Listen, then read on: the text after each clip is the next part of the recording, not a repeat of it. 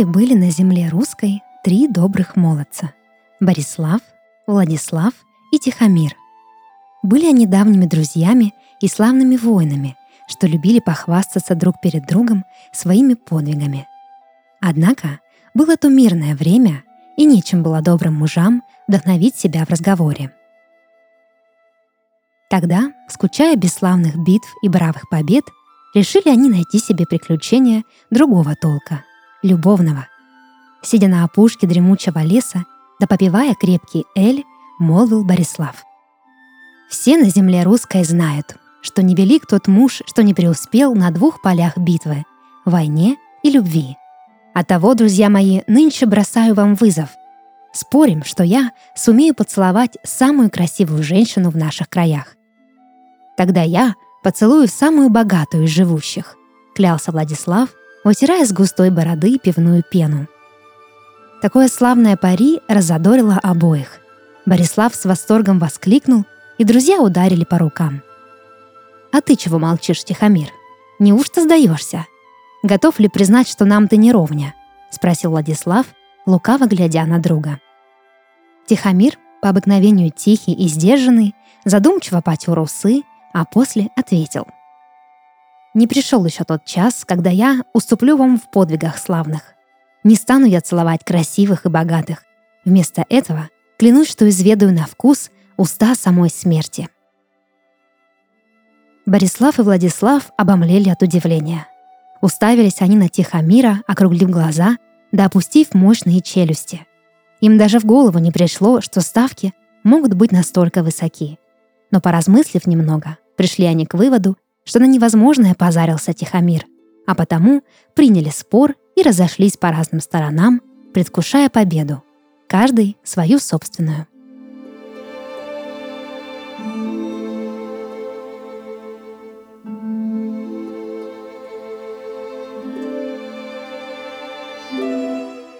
Борислав отправился на деревенскую площадь, где долго бродил среди лавок с пушниной и фруктами, пока не набрел на молодую продавщицу цветов. Звали ее Ясна, и она была прекрасней всех, кого Борислав когда-либо встречал в своей жизни, полной подвигов и приключений. Он тут же влюбился в нее и, очарованный ее красотой, вязкой как патока, молил девицу подарить ему поцелуй. Ясно была удивлена столь прямой и откровенной просьбой и, разумеется, согласия своего не дала. Собрав цветы, пошла она домой, чтобы не видеть нахального прохожего. Три дня и три ночи стоял Борислав под ее окном и молил о поцелуе. Под дождем и диким зноем, под ветрами и холодными утренниками выл он, как раненый волк, в надежде, что ясно выйдет к нему и упадет в объятия. Но на четвертый день вышла ясно к Бориславу с условием. «Коли замуж позовешь, доверным супругом мне будешь, так и быть, подарю тебе поцелуй», — молвила она.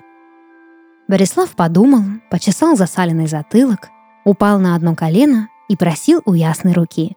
Тогда она поклонилась да поцеловала Борислава в лоб.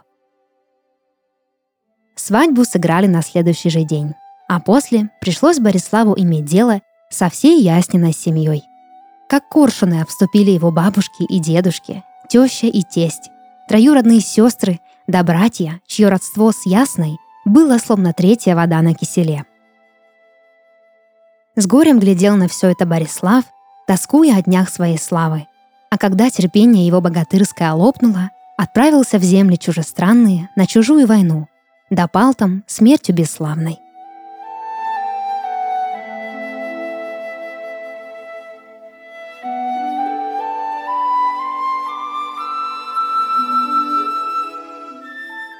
Владислав же, в надежде поцеловать самую богатую девушку, отправился бродить среди дворцов расписных до земель плодородных. Один дворец особенно ему приглянулся. Были шпили его такие высокие, что словно иголки кололи небо, а башни расписные, словно пряники. Но выбрал его Владислав отнюдь не за внешнее убранство, а потому что в окне дворца виднелось девичье лицо. То была Злата, молодая царевна, дочь самого царя русского. Преисполнившись отвагой и уверенностью, подошел Владислав к ее окну, да окликнул. чего грустишь, краснодевица? Коли спустишься, уж я придумаю, как тебя развеселить». Злата спустилась во двор и приблизилась к незваному гостю. Весь день гуляли они по садам царским, ели яблоки, допугали птиц.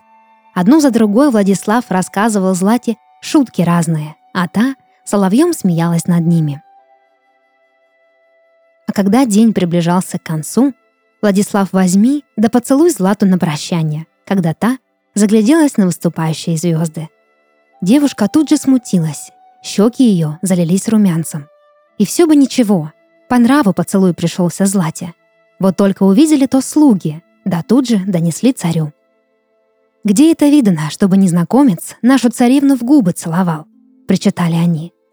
Царь выслушал, наполнился праведным гневом, да приказал казнить Владислава.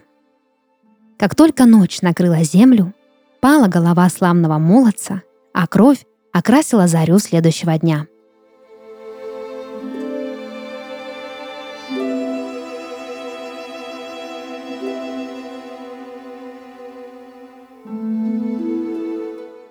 Тихомир же долго и извилисто не бродил. В лица женские не заглядывал. Он шел на кладбище, место, где, согласно поверьям, чаще всего смерть можно встретить. А как встретил, прицениваться к ней не стал. Вышла она к нему в черном платье, не имея ни рода, ни имени, ни богатства, ни красоты. Лицо бледно-лунное, тело костлявое, а глаза — два глубоких колодца — «Зачем пожаловал добрый молодец? Часто еще не пробил?» Молвила смерть голосом сухим, словно песочный треск. «Поцеловать тебя хочу», — ответил Тихомир и, сорвав с могилы дивно пахнущий цветок, протянул его мрачной жрице.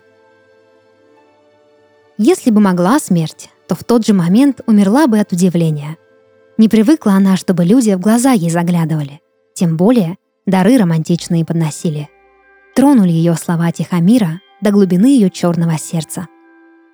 «Целуй, коли смелый», — ответила она. И тут же припал Тихомир своими губами к тонким и сухим устам смерти. Слились они в поцелуи, и был он крепче Эля да слаще меда. Открыв глаза, увидел Тихомир, что смерть обернулась красной девицей, румяной, чернобровой, сталией тоньше ствола осины — с тех пор жили они долго и счастливо, в любви и согласии. Принесла смерть Тихомиру и богатство, и славных побед, а главное — еще множество сладких поцелуев.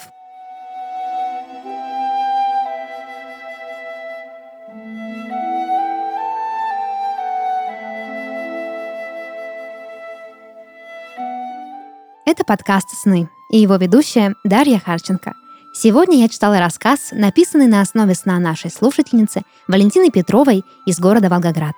Если вы хотите, чтобы ваш сон прозвучал в подкасте, присылайте его к нам на почту. Ссылка в описании. До новых встреч и сладких снов!